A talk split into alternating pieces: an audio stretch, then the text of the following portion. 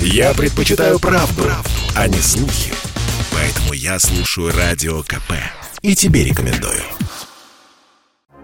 Парковка в Москве должна подорожать. На изменении тарифов настаивает руководитель проекта «Пробок нет» Александр Шумский. В интервью радио КП активист пояснил, что свободное место в центре столицы сложно найти даже на парковках с тарифом 380 рублей в час парковочное пространство и заполняемость приблизилась к 100% и выше.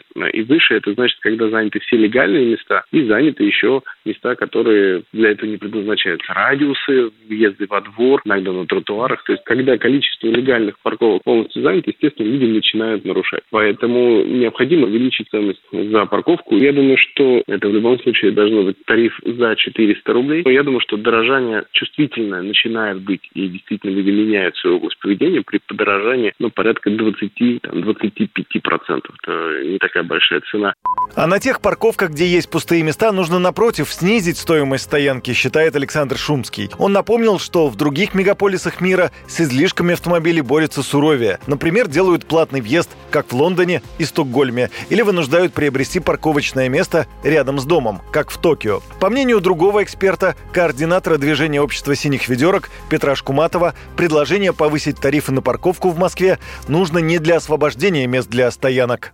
Я так полагаю, что это такая завуалированная история с продвижением электромобилей. Потому что если у вас, допустим, автомобильный облегчитель внутреннего сгорания, вы будете 5 тысяч платить за день, да? А владелец электромобиля будет платить ноль. Но если уж вы повышаете стоимость парковки до каких-то заоблачных значений и одновременно предоставляете льготу электромобиля, сделайте так, чтобы электромобили могли на этих золотых или даже уже платиновых, или, наверное, не так бриллиантовых парковочных местах заряжаться.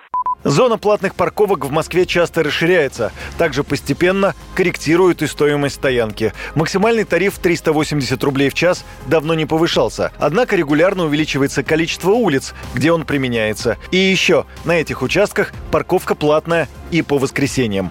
Юрий Кораблев, Радио КП. Я слушаю «Комсомольскую правду», потому что «Радио КП» — это корреспонденты в 400 городах России. От Южно-Сахалинска до Калининграда. Я слушаю «Радио КП» и тебе рекомендую.